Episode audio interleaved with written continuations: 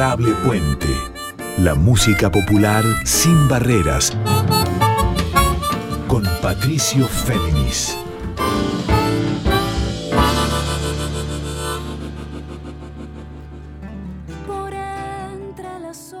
¿Cómo les va? Yo soy Patricio Féminis y este es el octavo programa de Adorable Puente. Este encuentro de músicas populares sin barreras en nuestra querida Red Nacional Folclórica cada miércoles de 0.30 a 1.30 y el mail para comunicarse conmigo es patfem.com. Y lo voy a repetir, patfem.com. En este octavo encuentro de Adorable Puente, estamos en las vísperas, en las tristes y terribles vísperas del 45 aniversario del golpe de Estado de 1976, el golpe militar más terrible de nuestra historia, que dejó no solo miles y miles de desaparecidos, de fallecidos, de consecuencias sociales, culturales, educativas, inconmensurables, y que se vieron en el crecimiento exponencial de la pobreza entonces y décadas posteriores, y que también debemos conjurar críticamente con la memoria siempre adelante. Entonces, para hablar del golpe militar del 76, vamos a encontrarnos con canciones que fueron censuradas entonces, canciones de raíz folclórica, y las vamos a escuchar recobradas por voces más cercanas en el tiempo. Y también canciones que también hablan del proceso militar, o sea, la dictadura militar más terrible de la Argentina. Y las canciones no van a ser solo colores para recordar, esa época, sino puentes en un reportaje que le hicimos hace dos días a un investigador sociolingüista muy importante que hizo un libro central para entender las relaciones entre folclore o música rey folclórica y dictadura. Y me refiero al libro Variaciones sobre el ser nacional, entre comillas. Ser nacional, una aproximación sociodiscursiva al folclore argentino. Este libro, que se editó en 2009, tuvo escrito por Claudio Fernando Díaz, con quien hablamos hace dos días. Él es licenciado en letras, es magíster en sociosemiótica y doctor en letras por la Universidad Nacional de Córdoba. Y Claudio Fernando Díaz nos marcó por su libro Variaciones sobre el ser nacional, entre comillas, porque en uno de sus capítulos analiza cómo, durante la época de la dictadura, se produjo un corrimiento entre un folclore con visiones poéticas más políticas, un folclore de contenido social y también vanguardista a nivel musical, que era incómodo para la visión conservadora a nivel político y cultural de la dictadura, a un folclore, a canciones más tradicionales y tradicionalistas que eran más afines directa o indirectamente con lo que propugnaba la dictadura en su proyecto represivo y autoritario de corte neoliberal. Pero además vamos a dedicar este programa, este octavo programa, a la memoria no solo del pasado, sino del presente, y de un amigo, un referente, un colega y un par que falleció este lunes y me refiero a Hugo Montero, un gran periodista y escritor uno de los creadores de la revista Sudestada, en la que fuimos parte durante años, revista primero, luego editorial, luego librería, un conjunto de creaciones colectivas y también individuales que engloba Sudestada, y Sudestada a la vez que muestra visiones críticas sobre el presente también fue el lugar donde Hugo Montero concibió sus ejemplos en notas increíblemente bien escritas, muy sutiles, con grandes escenas, un referente callado que no hacía gala de su talento y que plasmó en sus legendarias tapas, en sus notas de largo alcance y también en las más breves, siempre para revista y editorial Sudestada, que fundó junto con Ignacio Portela este proyecto autogestionado realmente desde abajo y desde Lomas de Zamora para todo el país. Procesos, personajes e identidades de la política y la cultura latinoamericana, unidos por la misma mirada sensible sobre el pasado y el futuro, como el Che Guevara, Rally Barrio Nuevo, Marx y el jazz, Paulo Freire y el feminismo, Galeano y Fontana Rosa, el Chango Spasiuk y Andrés Rivera, Cortázar y Borges, siempre con una visión de izquierda que encarnó Hugo Montero en su producción periodística y en sus libros, y que su destada va a continuar con su ejemplo y con su multiplicación de actores hoy en estos tiempos de pandemia. Ese fue Hugo, que falleció el lunes 22 a la madrugada muy joven, a los 44 años. Por eso, en este adorable puente, ya para arrancar con música y en memoria de Hugo Montero, de todos los desaparecidos y desaparecidas, y de quienes sufrieron de una u otra manera la dictadura del 76, vamos a arrancar con una canción que el propio Hugo adoró y que tiene que ver con poner el cuerpo y dar el ejemplo para unir generaciones y construir mundos mejores. Y me refiero a la chacarera de Rally Barrenuevo de 2005 que es Ey Paisano.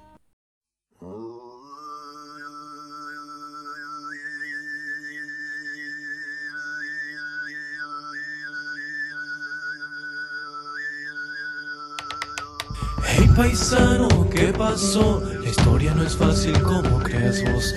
Hey paisano, ¿qué pasó? La historia no es fácil como creas vos. Es verdad que nuestra tierra es milenaria, ancestral, cultural. Pero es verdad también que ha callado cosas que no debió callar. Oye, guau, que deja de tirar veneno por tu lengua y ponle paños fríos a aunque la envidia no te hace crecer. Y si por si no lo sabías, wow, que ni siquiera te deja mover, ponte a construir ese mundo que profesas, que nos sobran enemigos caminando por nuestras veredas. Contra mí no hay nada que puedas hacer. Tengo dolores que me queman y me obligan a nacer. Día día, día día. Hey paisano, ¿qué pasó? La historia no es fácil como creas vos. Hey paisano, ¿qué pasó? La historia no es fácil como creas vos. Ese es el desafío, tenemos que nacer. No te mueras jamás, como Violeta o como el Che. No tengo nada para enseñarte, aunque sigo siendo ese changuito gris que allá en su pueblo supo ser feliz con mi hermano cerca, con mi padre lejos, que miraba a mi madre cantar y llorar por los nítidos rincones de su soledad.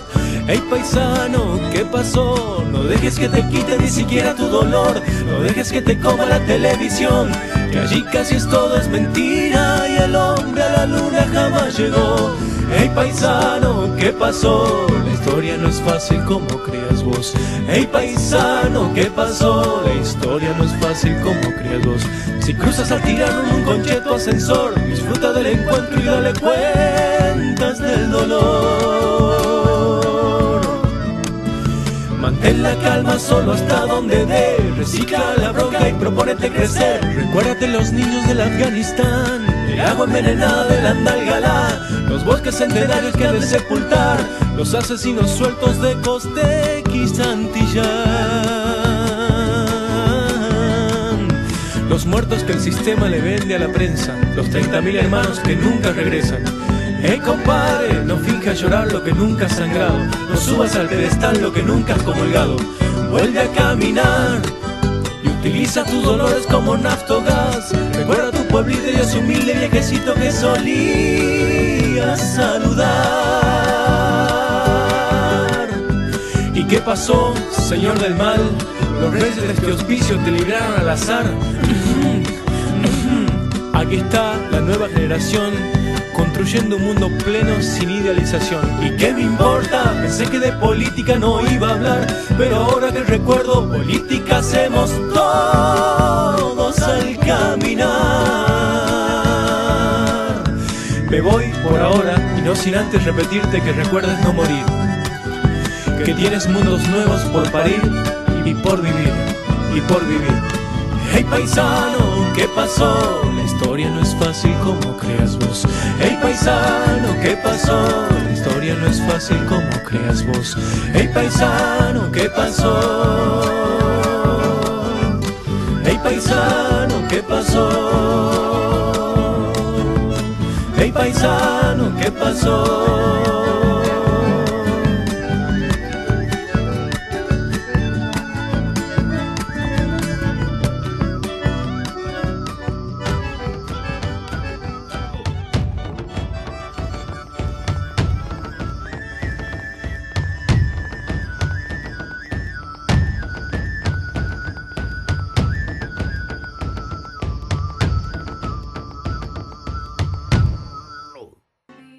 Y así escuchamos para arrancar este octavo adorable puente la chacarera Ey Paisano de Rally Barrenuevo de su disco homónimo de 2005 en el que innovó sobre todo por esta chacarera en la que cruza las rítmicas y texturas del folclore santiagueño con el fraseo y un leitmotiv que viene del rap, que es el rap no norteamericano, sino el rap del grupo cubano y salsero que es Orillas.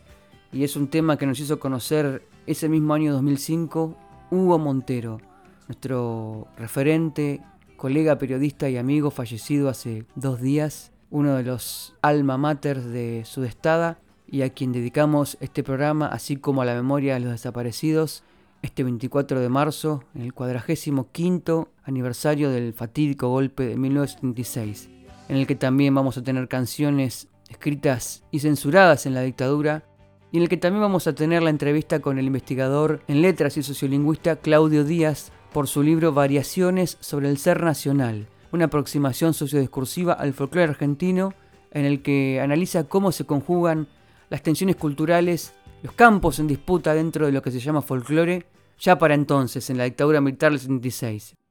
Y así como Claudio Díaz, también Hugo Montero contribuyó en su trabajo a iluminar los senderos de la memoria y a desandar puntos ciegos y hechos negados ocurridos en la dictadura del 76 y también después en la década menemista de los 90. Además de periodista, Hugo Montero hizo con su gran amigo y colega en Sudestada, los dos fundadores iniciales de Sudestada, Ignacio Portela, varios libros. El primero fue Polo el Buscador, sobre la obra de Fabián Polosecchi, el entrevistador televisivo de los años 90, siempre crítico también para hablar de personajes cotidianos que la cultura menemista no observaba. Ellos también hicieron otro libro, también editado por la editorial Subestada, que fue Rodolfo Walsh, Los años montoneros. Luego en soledad, Hugo Montero escribió De Nicaragua a la tablada. Escribió además Massetti, Soñero del Che, sobre Jorge Ricardo Massetti, uno de los fundadores de Prensa Latina, la agencia del gobierno revolucionario de Cuba, y que entrevistó al Che en la Sierra, en plena marcha revolucionaria, y que luego pasó a la historia y al mito del periodismo argentino. Y entre otros libros que hizo Hugo Montero, fallecido hace dos días, está también editado por Editorial Sudestada, Westergeld, de Viñetas y Revolución, la biografía de Héctor Germán Westergeld, el ícono de la historieta argentina, el creador, uno de los creadores del Eternauta, también desaparecido en el golpe militar 76 juntos con sus cuatro hijas, una historia épica y de creaciones que Hugo Montero reconstruyó en Westergeld de Viñetas y Revolución. Y en la contratapa de Westergeld de Venitas y Revolución se lee lo siguiente, que habla de Westergeld, pero que también parece hablar indirectamente, con humildad, porque así era Hugo Montero, de sí mismo. Y dice la contratapa del libro, esta es la historia de un tránsito, mejor dicho, de un viaje. El viaje de un hombre que arranca desde el territorio de la fantasía y la imaginación y camina hacia el intrincado mundo de la realidad política de los años 70 en la Argentina el viaje de un hacedor de aventuras profundamente humanas, que inicia este tránsito a una edad en la que muchos otros deciden terminarlo. Pero no emprende ese viaje en soledad, lo acompañan sus hijas como referencia cercana de una generación de hombres y mujeres rebeldes que en el compromiso militante se asume revolucionaria. Se trata del viaje del más importante narrador de aventuras de este país y del guionista de historietas más notable de América Latina. Por eso, para Héctor Germán Westergel el inicio de su aventura personal, el punto de partida de ese viaje rumbo al compromiso militante, es el anhelo de una revolución que apenas se vislumbra en el horizonte. Este libro cuenta la historia de un aventurero, un autor que abandona el cálido refugio de lo conocido, que rompe con los prejuicios de su generación y se abraza con las ilusiones políticas de otros, más jóvenes que él, que primero acompaña con recelo y muchas dudas, y que después se compromete hasta erigirse en uno más ante el ejemplo ineludible de sus hijas. Y en ese camino de felicidad entre compañeros, de sueños rumiados y angustias compartidas, se transforma. Eso escribió Hugo Montero en la contratapa de su propio libro Westergeld, Viñetas y Revolución, esta biografía del guionista de historietas desaparecido en los 70, y quizás inconscientemente Hugo Montero también pensara sus propios esfuerzos y sus resignaciones con su talento, pudiendo haber sido un periodista famoso, un periodista de la televisión, un periodista de libros editados por editoriales comerciales, eligió el camino de la autogestión y de la creación y la acción compartida en este proyecto colectivo que lleva 21 años y se llama Sudestada. Y en este adorable puente, sin olvido y con memoria, atesoramos la obra y el legado de Hugo Montero y antes de pasar al reportaje de Claudio Díaz para dilucidar la relación entre folclore y dictadura, vamos a escuchar otra canción, otra obra prohibida entonces, en el 76, y es una obra esencial de Armando Tejada Gómez y Horacio Guaraní en la voz de Gabo Ferro, y me refiero a Coplera del Prisionero.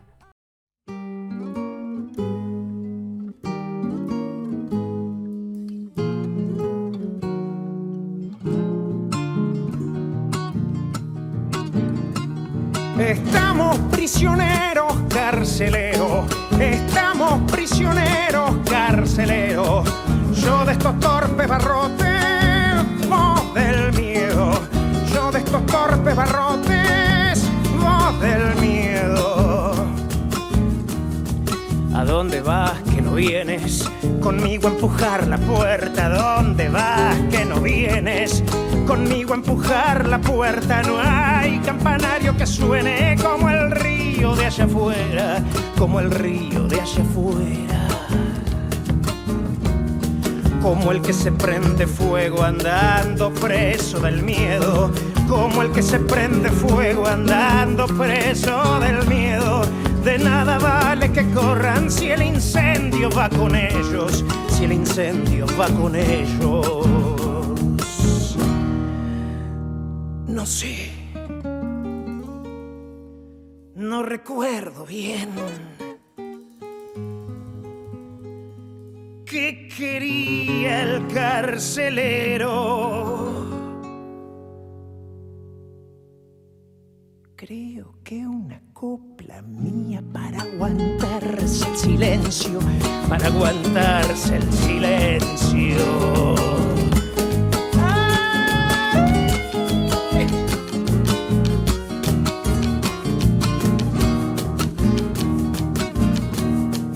Hay quien le compre la suerte al dueño de los candados. No hay quien le compre la suerte al dueño de los candados. Murió con un ojo abierto y nadie pudo cerrarlo. Y nadie pudo cerrarlo. Le regalé una paloma al hijo del carcelero. Cuentan que la dejó ir tan solo por verle el vuelo. Qué lindo va a ser el mundo del hijo del carcelero.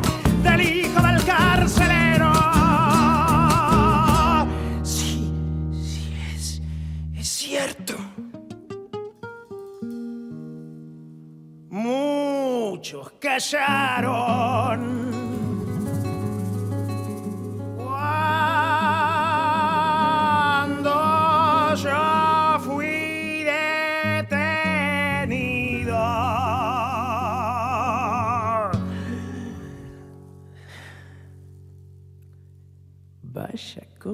Diferencia, yo preso ellos sometidos, yo preso ellos sometidos. Estamos prisioneros, carceleros. Estamos prisioneros, carceleros. Yo de estos torpes barrotes,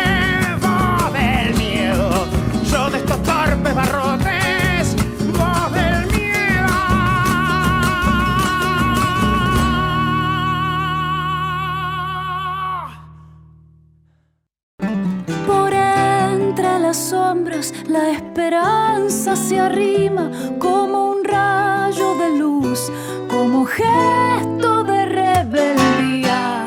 Adorable Puente, la música popular sin barreras con Patricio Féminis.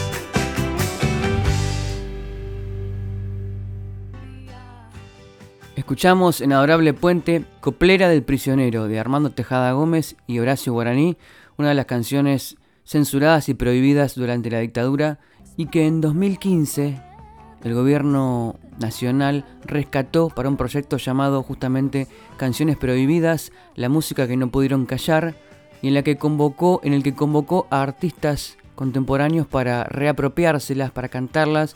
Fue un concierto de presentación también con la curación de Lito Vitale en Casa Rosada y esas canciones quedaron grabadas y en YouTube se pueden acceder para escucharlas y para vivenciar cómo obras del folclore más testimonial y más político de entonces tiene vigor en nuevas voces, como en este caso la del recordado cantautor, eh, performer, genio poético que fue y va a ser siempre Gabo Ferro, en este caso cantando Coplera del prisionero de Horacio Guaraní y Tejada Gómez.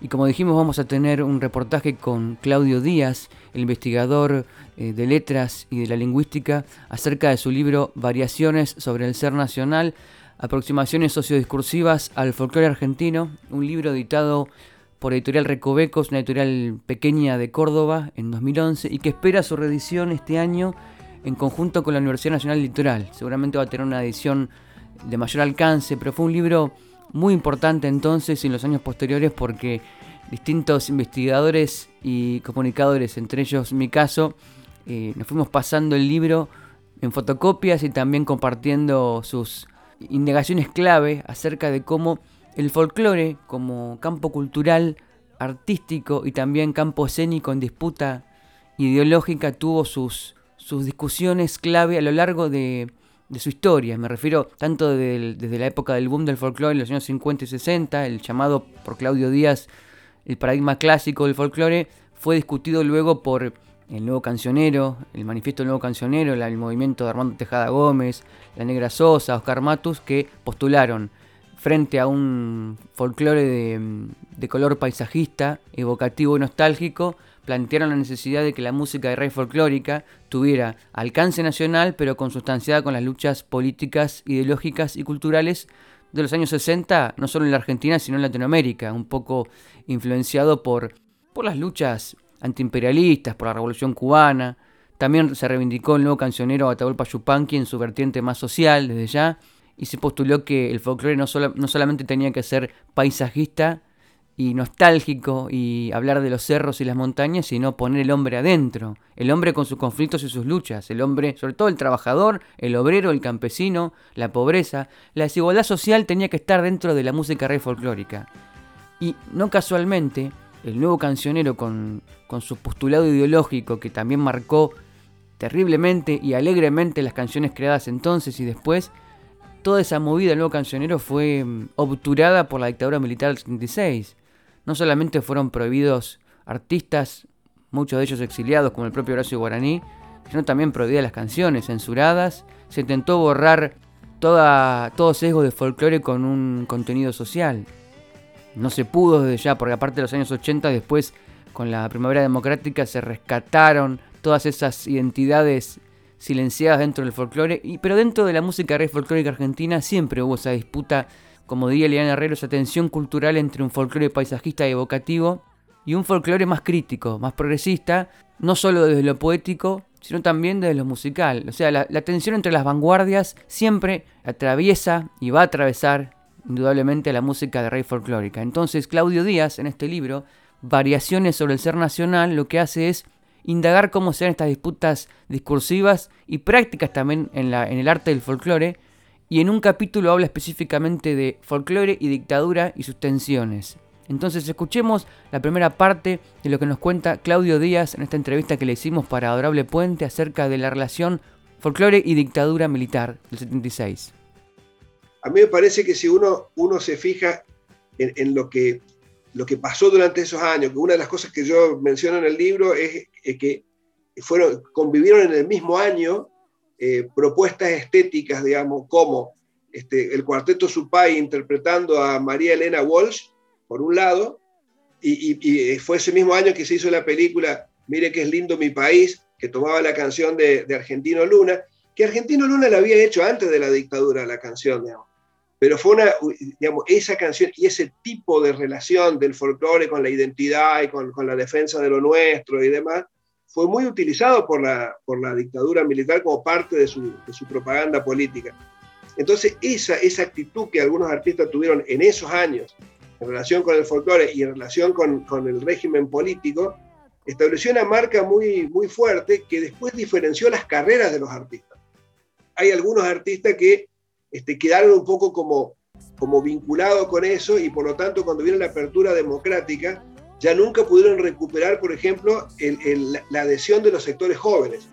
En cambio, todo ese, momento de renovación que hubo a principio, mediados de los 80, eh, que, atrajo a buena parte de la juventud, fue, justamente fueron eh, aquellos artistas dentro del mundo del folclore que mantuvieron una actitud más crítica respecto al, régimen militar y marcó sus carreras para el futuro. Por ejemplo, fíjate un, hecho que fue de esos años y que para mí marcó el, campo de la música popular a posteriori, fue el regreso de Mercedes Sosa y la gente que se nucleó alrededor de, Mercedes Sosa y en, su retorno. Entonces, alrededor de ella, por ejemplo, se empezaron a nuclear gente como eh, Raúl Carnota, Zuna Rocha, este, los chamameceros nuevos que estaban apareciendo, como Tarragó Ross, Teresa Paró, que eso, y esa gente marcó toda una línea, digamos, este, de, referenciación política en los años siguientes y que le dio nuevo aire, nueva vida al folclore, porque el folclore estaba, había, había perdido este, la, la, adhesión de la juventud y no la estaba recuperando, ese folclore más tradicional. Entonces me parece que eso marcó mucho. Si uno ahora lo piensa retrospectivamente, este, uno podría decir que esa división, esa marca, llegó por lo menos hasta mediados de los 90, cuando apareció esta movida del folclore joven y que licuó todo, este, y que, lo cambió todo de nuevo. Eh, a mí siempre me ha llamado mucho la atención el fenómeno de Soledad, por ejemplo, en fines de los 90, que ella en sus shows cantaba canciones que pertenecían a mundos este, opuestos y las cantaba una atrás de otra como sin ningún problema. O sea, te cantaba Pilchas Gauchas y a continuación El cautivo de Tiltil, y a nadie ya le hacía ruido. Que eso me hace pensar que para ese entonces, fines de los 90, aquella divisoria de agua estaba como, como diluyéndose en, algo nuevo, digamos, que fue toda la movida esta del, folclore joven que, apareció en esos años. Bueno, pero también es lo que es como opera el mercado de la industria cultural, ¿no? Desideologizando y lavando el contenido político de obras que, tienen una raigambre detrás muy fuerte, entonces haces convivir una canción política que fue censurada con una canción condescendiente y pasan a ser parte del mismo consumo juvenil sin una historia detrás que lo que, que, dé cuenta, ¿no? De eso. Igual aún dentro de esa movida, que para mí ahí hay una cosa re interesante, que eso es lo que yo estuve trabajando estos últimos años, eh, es, ese, ese momento como que el folclore joven parecía licuarlo todo, a su vez fue generando, digamos, dialécticamente, eh, propuestas alternativas. Entonces, por ejemplo, en ese caldo del folclore jóvenes se cocinaron propuestas como la de Rally Barrio Nuevo, por ejemplo, que Rally Barrio Nuevo eh, es uno de los representantes de, una nueva politicidad, digamos, que aparece más tardíamente, pero que arraiga en eso. ¿no? Las, canciones de Rally recuperan eso e incorporan en el mundo político del folclore una cantidad de cosas que en aquellos folcloristas de, de los, 70 y los 80 no estaba. ¿no? Por ejemplo, este, toda, toda, la relación con las luchas por, por, el ambiente, contra la mega minería, el movimiento de mujeres, el movimiento campesino, todas esas cosas que son fenómenos más recientes, eh, aparecen en, en, obras como la de Rally, pero este, referenciándose en, en, aquellas tradiciones, ¿no? del nuevo cancionero, de la canción política de los 70, 80.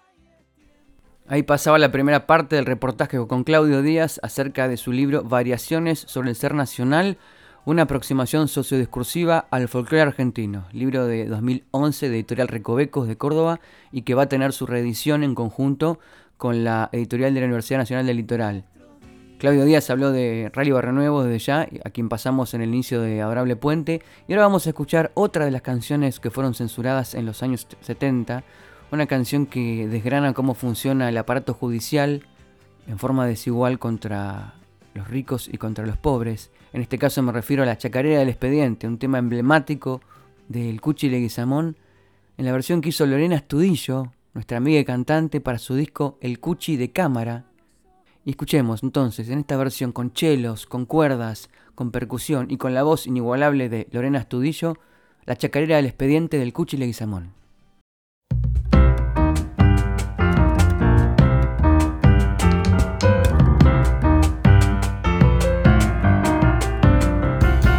Pobre que nunca tiene ni un peso para andar contento. No bien se haya una gallina que ya me lo meten preso.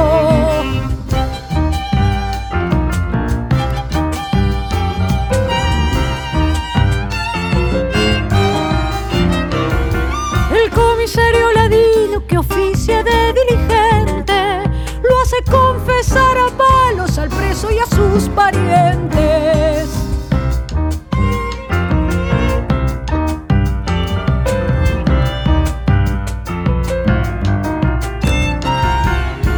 pasan las semanas engordando el expediente, mientras el preso suspira por un doctor influyente.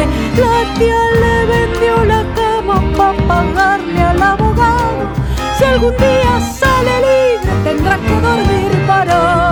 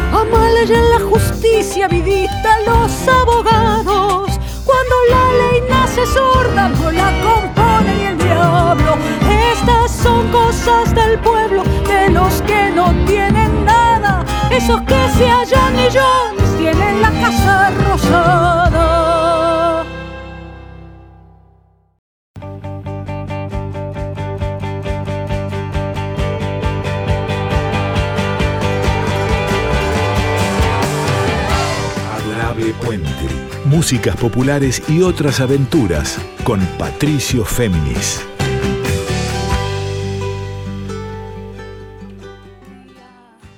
Y en este adorable puente continuamos. Recién escuchábamos la chacarera del expediente del Cuchi Leguizamón en la versión de Lorena Astudillo de su disco El Cuchi de Cámara de 2016. Un disco esencial para comprender cómo el pasado, que nunca está del todo terminado porque se reinterpreta en forma constante, vuelve con los colores y las inquietudes de esta generación. El pasado en este caso que intentó ser censurado en la dictadura, pero la chacarera del expediente está más vigente que nunca. Y por eso ahora volvemos a la voz, a la entrevista con Claudio Díaz, a partir de su libro Variaciones sobre el ser nacional, entre comillas, aproximaciones sociodiscursivas sobre el folclore argentino, para comprender cómo se vinculó el folclore argentino con la dictadura militar, qué tensiones se dieron entre una visión más conservadora de la música popular y una visión transgresora que intentó ser silenciada pero nunca pudo ser olvidada. Escuchamos a Claudio Díaz. Lo, que hizo la dictadura con el folclore tiene mucho que ver con que, con que la juventud posterior se haya quedado con esa imagen. La dictadura se apropió, digamos, de- del folclore, pero para mí lo más importante es que se apropió de una parte del folclore, que era la que era más apropiable por parte de la dictadura, porque ya, ya digamos, desde años anteriores, desde los, desde los 60, del principio de los 60, había quedado claro que había aparecido otra movida este, dentro del folclore que cuestionaba esa idea de- del folclore como algo vinculado al gaucho, la china, el rancho, este, la defensa de la patria y, y además machista y todo esto. ¿no? Yo trabajo en el libro La aparición del movimiento nuevo cancionero, pero hay un libro, eh, digamos que un poquito posterior al mío, que es el libro de, de Carlos Molinero, se llama La militancia de la canción, Sí. donde él hace un análisis más de conjunto de la canción militante, y todo eso fue un, un fenómeno que se desarrolló fuertemente antes de la dictadura. Ahora, la dictadura hizo dos cosas. Primero, entronizó como el folclore a ese folclore de gaucho, este, rancho y, y nacionalismo, y exilió, digamos, o sacó de la escena pública a esta otra corriente del folclore. Entonces, durante la dictadura, bueno, Mercedes Sosa se fue al exilio, a Cafrune lo mataron, o, por lo menos quedó dudoso qué pasó con su muerte. Este, el dúo salteño no podía cantar en ningún lado. El Chango Farías Gómez se fue también eh, al exilio. Es decir, toda esa corriente que fue silenciada era, era justamente la otra versión del folclore que a la dictadura no le interesaba que, que se viera porque no coincidía con su proyecto de nación católica, que viene de la época de Onganía, ¿no? Tampoco esa idea de una nación católica cuyo, cuya esencia se manifiesta en el folclore, tampoco la inventaron los milicos del 76, ya venía de antes. En ese momento se agudiza eso, y por eso es que pasaba ese fenómeno que yo te digo que la juventud le vuelve la espalda al folclore, porque hay algo que es interesante de, de recordar, y es que en los años 60, fines de los 60, el Festival de Cosquín y la música folclórica, ese folclore más comprometido, convocaba mucho a las juventudes, principalmente a las juventudes políticas. Pero ese, ese lazo se rompe durante la dictadura y es el momento, no, no por casualidad, que gran parte de esa juventud que no se sentía expresada por, e, por ese lado se vuelca masivamente al mundo del rock, que, que, hasta ese momento había sido un mundo muy pequeñito y se amplía mucho en esos años. Fueron años eh, muy complicados y ese tipo de cosas, de desplazamientos, de silenciamientos y qué sé yo, se daban en todos lados, en todas las instituciones, en las escuelas, había gente, había profesores y profesoras que de golpe eran borrados del mapa, eh, no se los invitaba más a nada y, y, y, todo el mundo miraba al costado, ¿no? Fue una época también muy, muy complicada. ¿Y qué pasaba con el repertorio más politizado, ese repertorio politizado que estaba en el imaginario ya de la gente que consumía folclore aunque no fuera de izquierda? ¿La gente misma detectaría que esas canciones circulaban menos? Lo, que pasa es que en el circuito de circulación que había funcionado antes estaba totalmente intervenido. O sea, son famosas las listas negras. El, libro eh, No Toquen, no me acuerdo cómo se llamaba el autor, el tipo hizo un trabajo de, investigación de, las listas, de las listas de los prohibidos en las radios, por ejemplo. Entonces las canciones no circulaban. Ahora, no circulaban por esos circuitos. En caso de Córdoba, que es el que yo conozco más, más de cerca, no circulaban en esos circuitos, pero circulaban en otros. Por ejemplo, había acá eh, peñas, había una que se llamaba Tonos y Toneles, por ejemplo, que funcionó durante la dictadura. Es, como que se permitían ciertas cosas, digamos, y en esos lugares, que eran lugares pequeños, medio ignotos, qué sé yo, vos podías en el año 80 ir a escuchar a Armando Tejada Gómez o al, o al dúo salteño. Venían, circulaban, andaban, no salían por la radio, no se podía hacer publicidad, los discos no circulaban, pero, pero la música seguía circulando como, como sotoboche, digamos, no por la radio, no por la tele, este, una circulación mucho más restringida. Y así escuchábamos el análisis del investigador cordobés Claudio Díaz sobre su libro Variaciones sobre el ser nacional, entre comillas, un título irónico, y un subtítulo que dice Aproximaciones sociodiscursivas al folclore argentino, eh, hablando sobre todo del capítulo en el que toma la época del folclore en la dictadura y cómo las canciones consideradas directamente subversivas, algunas, otras testimoniales o sociales, o directamente de libre pensamiento, fueron prohibidas y debieron circular en la época de la dictadura por lugares más subrepticios, por peñas, no por las radios, pero las canciones siguieron buscando su espacio de libertad. Y una canción que hoy es un emblema como Fuego en Animaná de César Isela y Tejada Gómez, vamos a escuchar en este caso en la versión de un grupo que ya no existe más como tal, pero que dejó su huella en la combinación de ritmos electrónicos, de folclore y de otras huellas musicales, incluso de Brasil, y me refiero al grupo de Aedo del oeste bonaerense que es Doña María. Entonces, en la versión de Doña María escuchamos Fuego en Animaná.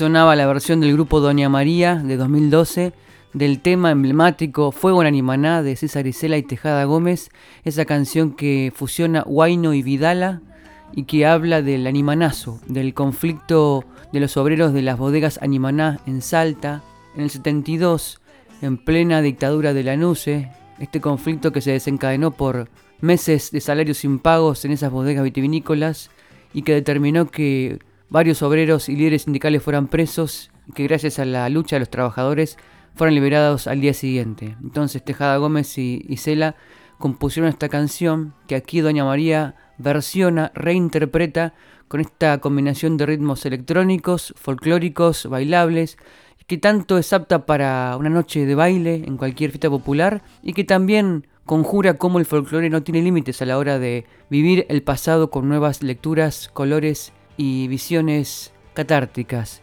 Y seguimos escuchando a Claudio Díaz acerca del análisis sobre folclore y dictadura, transcrito en su libro Variaciones sobre el ser nacional, entre comillas. ¿Por qué digo variaciones sobre el ser nacional? Porque el, folclore clásico se construyó sobre la idea de la existencia del ser nacional. Y, en el libro lo que hago es mostrar que en realidad son un conjunto de variaciones y debates e intentos de apropiación de esa idea que lo que demuestra en el fondo que el ser nacional es más que una construcción discursiva. Para mí lo más importante que el folclore lo que muestra es una zona de disputa simbólica que en la sociedad argentina sigue siendo muy interpeladora, la gente, los nuevos artistas, las nuevas generaciones se siguen sintiendo interpelados por eso, y ahora, bueno, esta hipótesis que estoy manejando ahora, que para mí tiene que ver con, que la, con la persistencia de la situación de, colonialidad. Entonces, mientras esta situación de, colonialidad persiste, siempre sigue la gente, las nuevas generaciones, encontrando ahí en ese mundo que tiene que ver con el folclore, con lo que se entiende por las tradiciones y por las raíces, algún elemento identitario del que todavía pueden, pueden seguir sacando alguna matiz, algún matiz emancipatorio. Y por eso se sigue buscando ahí. Si, fuera, si el folclore fuera nada más que la música de los fachos, hace mucho que estaría muerto. A, mí me parece que las generaciones más jóvenes están viendo las cosas de otra manera porque eh, han tenido otra experiencia, ¿no? Fíjate que durante mucho tiempo la, la, mirada sobre, el, sobre lo que pasó en los 70 estuvo, digamos así, orientada por los organismos de derechos humanos, por, todas las, agrupaciones defensoras de los derechos humanos, que durante mucho tiempo estuvieron centradas en, o, de algún modo presentaban a los militantes de los 70 como víctimas, ¿no es cierto?, de, la represión y qué yo, porque era una línea que tenía que ver con el tema de los juicios, con la necesidad de, de los juzgamientos, de los crímenes de lesa humanidad y qué yo. Me parece que a partir del 2001 lo que pasa es que esa línea empieza a ser un poco eh, mirada de otro lado y empieza a aparecer una reivindicación de aquellos militantes en tanto militantes. Hay una canción, por ejemplo, de Rally Barrio Nuevo, que, es un referente de estas generaciones más jóvenes, que se llama El Activista. El, activista presentado eh, eh, como, militante, digamos, digamos, era algo como impensable. Por ejemplo, si vos pensás en las canciones de, Teresa Parodi, que hacían referencia a eso, como por ejemplo María Pilar, hablaba de una mujer que estaba buscando justicia y encontraba en los, organismos de derechos humanos quien la acompañara en buscar justicia por el compañero injustamente desaparecido. De eso a reivindicar la militancia en cuanto tal, el activismo en cuanto tal, eh, hay un, paso grande. Me parece que esa es la, la diferencia que está aportando la generación más joven. Y así terminábamos de escuchar el último fragmento del reportaje a Claudio Díaz, autor de la investigación Variaciones sobre el Ser Nacional, una aproximación sociodiscursiva al folclore argentino. Un largo título para un trabajo esencial para comprender cómo estas disputas culturales, simbólicas y también políticas reverdecen en el presente cuando los debates de entonces, de los 70, también tienen gravitación en cómo las nuevas generaciones recuperan ese legado y esa memoria. Y además de Rally Barrio Nuevo, que mencionó Claudio y al que pasamos en el arranque de Adorable Puente con Ey Paisano, pensé en Bruno Arias, en el Eugenio Bruno Arias, que en su larga producción interpreta también una chacarera, no censurada en los 70, sino una chacarera actual, compuesta por Martín Mamonde del grupo cordobés La Cruza, y que da cuenta de la memoria de la vida y del calvario también que sufrió una pedagoga desaparecida en el 76, una de las primeras desaparecidas en Córdoba que fue Marta Juana González, militante del peronismo revolucionario, antes en las Juventudes Cristianas de Córdoba y que con un hijo de ocho meses y otro en camino fue sacada de su casa, fue torturada, desaparecida, bueno, el destino que sufrieron tantas militantes y personas que fueron esenciales para la Argentina y que abrazaron su convicción militante. Y se dice que un exalumno de Marta Juana González, Raúl Barreto, la recuerda así. Detrás de ese guardapolvo blanco estaba nuestra compinche, que nos enseñó que por sobre todas las cosas estaba la humildad, el respeto al prójimo y la amistad. Esa era Marta Juana González. Entonces escuchamos de la cruza por Bruno Arias, Marta Juana González.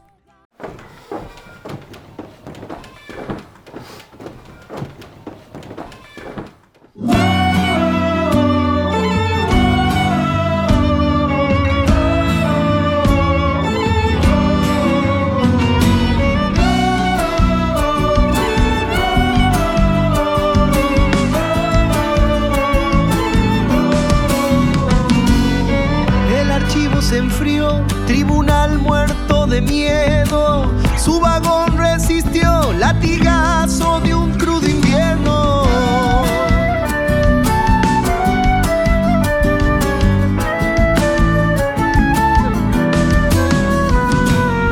Calle tierra sin luz, creación de un futuro incierto, equilibrio que juega siempre a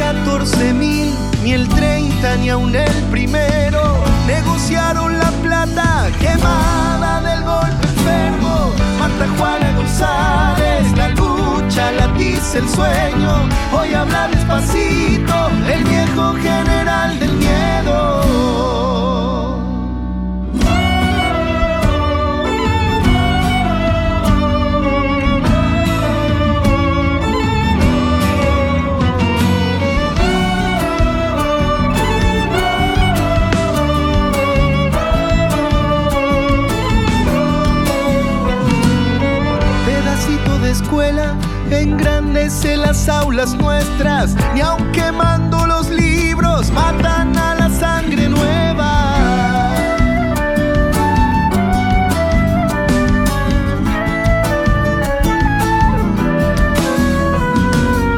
Los bastones quebrados, sus gorras y un gris ceniza, la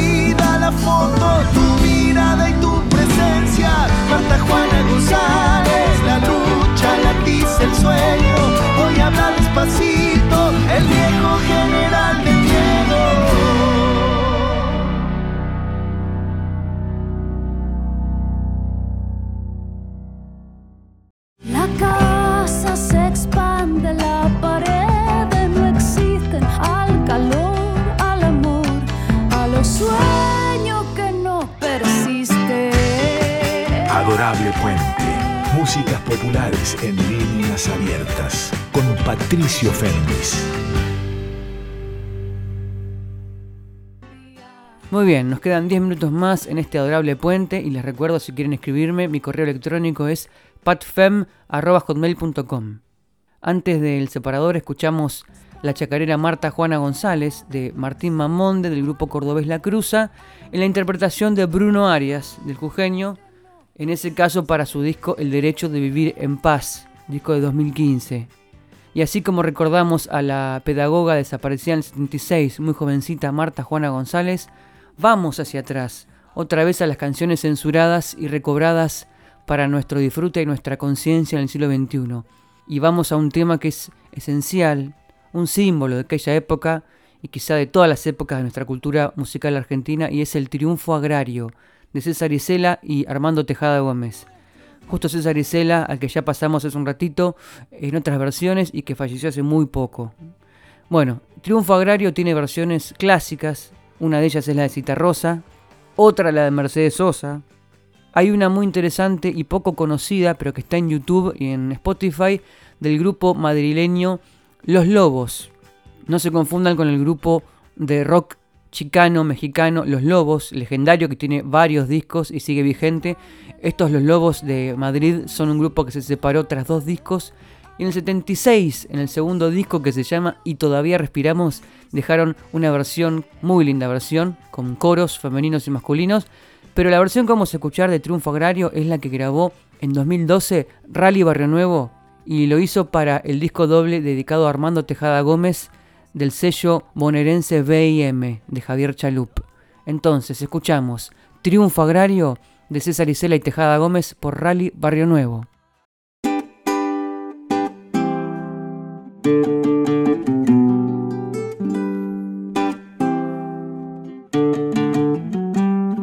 Este es un triunfo madre, pero sin triunfo. Nos duele hasta los huesos el latifundio. Esta es la tierra, Padre, que vos pisabas. Todavía mi canto no la rescata. ¿Y cuándo será el día? Pregunto cuándo que por la tierra estéril vengan sembrando todos los campesinos desalojados hay que dar vuelta el tiempo como la taba. El que no cambia todo, no cambia nada.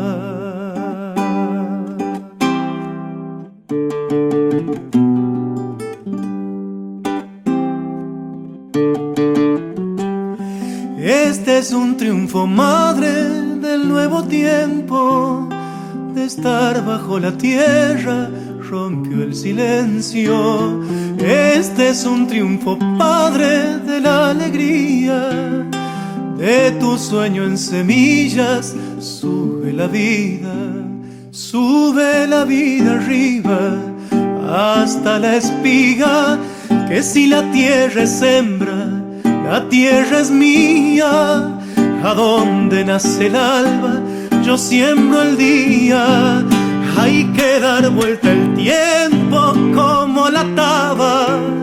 El que no cambia todo, no cambia nada. Muy bien, ya nos estamos por despedir en este adorable puente que dedicamos íntegramente a recordar canciones de los 70 que fueron censuradas entonces y recobradas desde ya, y también canciones que desde estos tiempos hablan de aquellos para que no se repitan. Y por eso escuchamos Triunfo Agrario de César Isela y Tejada Gómez, tema por el que César Isela se tuvo que exiliar en el 76, en este caso en la versión del Rally Barrio Nuevo para el disco doble homenaje a Armando Tejada Gómez del sello bonaerense BIM, un disco de 2013. Pero si pensamos en temas que hablaron de desaparecidos, como el que hizo Bruno Arias hace un ratito, que es Marta Juana González, hubo un tema, una chacarera en realidad, que fue pionera, en hablar de un desaparecido y en denunciar una desaparición dentro de la poética folclórica, que no era común hablar de un desaparecido en el folclore. Y lo hizo Jacinto Piedra en el 84 con la chacarera Te voy a contar un sueño. En realidad el rock argentino fue el que se adelantó a hablar de los desaparecidos allá por el 80 y por el 81. Pero como la contracultura era algo que los represores y los censores no comprendían, porque asimilaban hippies a drogados y a perdidos mentales, y no comprendían que en las metáforas del rock también estaba una denuncia muy poderosa. Pero más allá de estos debates culturales y estas líneas comparativas entre rock y música rey folclórica en la postdictadura, es cierto que en el 84 Jacinto Piedra registró su primera versión de Te voy a contar un sueño, no en un disco propio, sino en el disco Por qué, por quién de Sixto Palavecino, justo tres años antes de que luego se grabara la que fue la versión canónica de Te voy a contar un sueño para el disco Transmisión Guauque de Santiagueños, o sea, de Jacinto Piedra, Peteco Carabajal y Juan Saavedra, ese proyecto que cambió para siempre la historia de la música re folclórica y de la que también se desprendió el fuego de Rally Barrio Nuevo, como compositor y como creador implicado a los problemas sociales de siempre.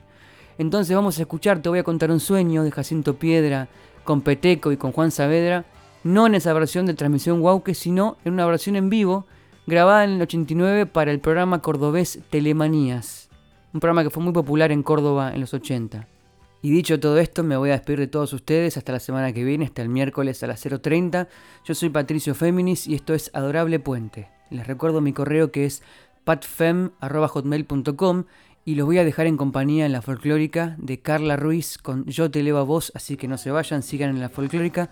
Y escuchamos, como les dije, de Jacinto Piedra, junto con Peteco y con Juan Saavedra, Te voy a contar un sueño.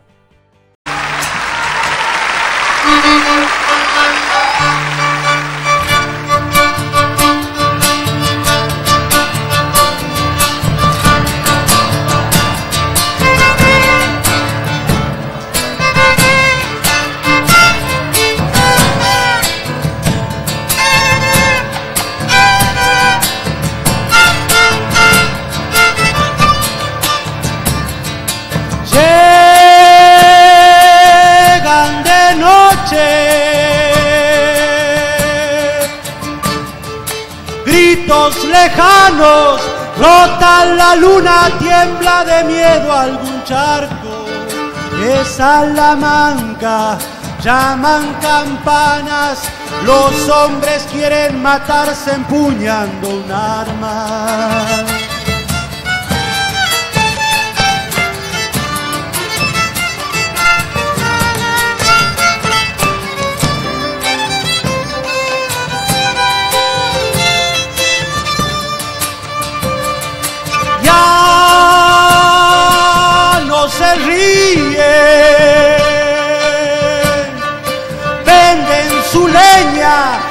No agradecen que el río les dé su arena. Solo los niños, pan de la tierra, son las semillas para hacer nuevas cosechas.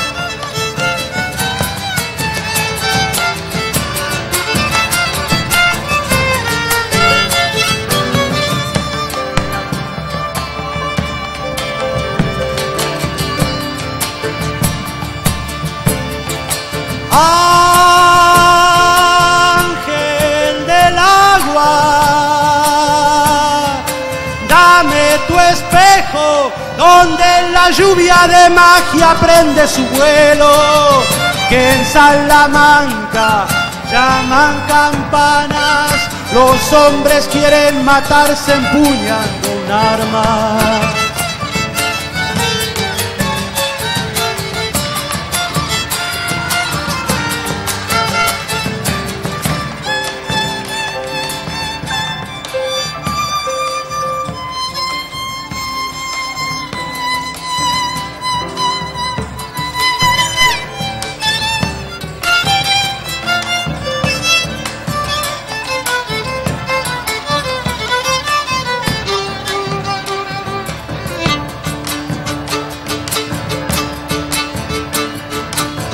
Escucha qué sueño fiero